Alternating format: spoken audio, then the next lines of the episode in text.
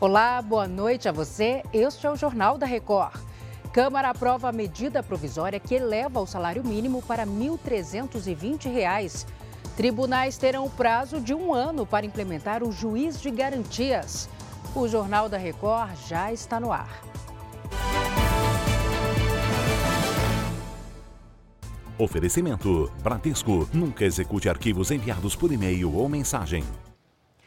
A Câmara dos Deputados aprovou a medida provisória que reajusta o salário mínimo acima da inflação e amplia a isenção do imposto de renda. O Matheus Escavazini traz as informações direto de Brasília. Oi, Matheus, boa noite para você.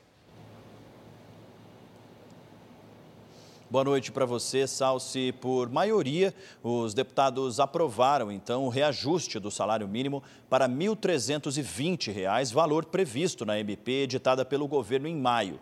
O texto aprovado também muda a política de valorização anual do salário mínimo, que acontecerá levando em conta, então, a correção pela inflação e o PIB consolidado nos últimos dois anos. A medida ainda isenta quem ganha até dois salários mínimos de pagar o imposto de renda.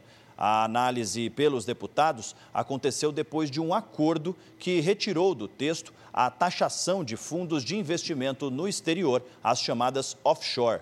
Apesar disso, o Ministério da Fazenda deve enviar a proposta em um projeto de lei separado. Salce. Obrigada, Matheus. O Senado aprovou nesta quarta-feira a medida provisória que reajustou o salário dos servidores federais, aposentados e pensionistas em 9%. O texto já havia sido aprovado na Câmara e segue agora para a sanção do presidente Lula. O Supremo Tribunal Federal decidiu que vai ser obrigatória a figura do juiz de garantias e estabeleceu o prazo de um ano para a implantação, prorrogável por mais um ano.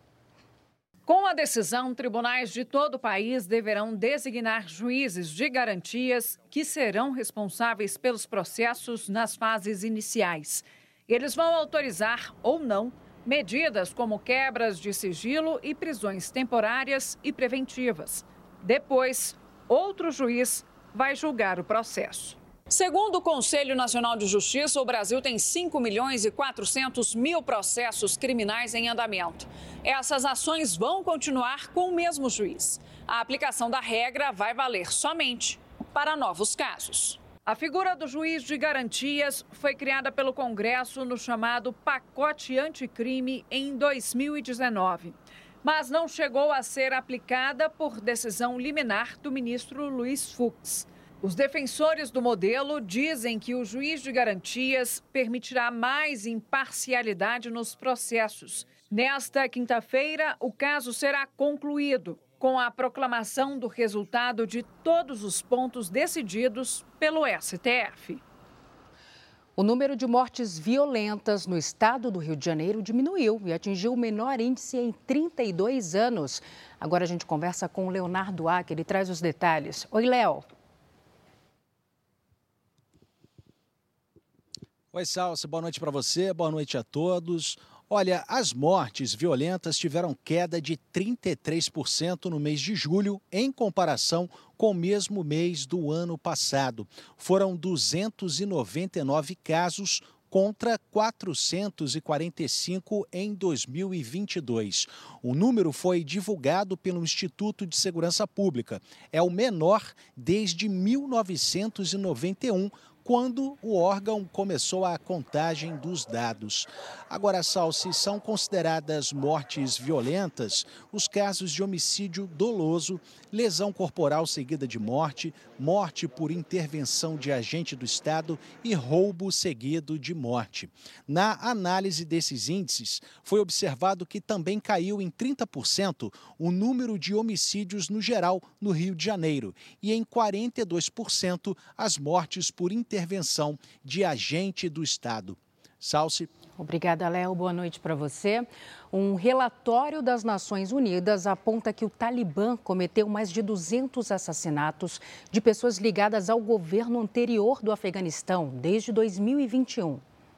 O documento da missão da ONU no Afeganistão diz que 218 pessoas foram mortas e mais de 800 detidas ou presas de maneira arbitrária.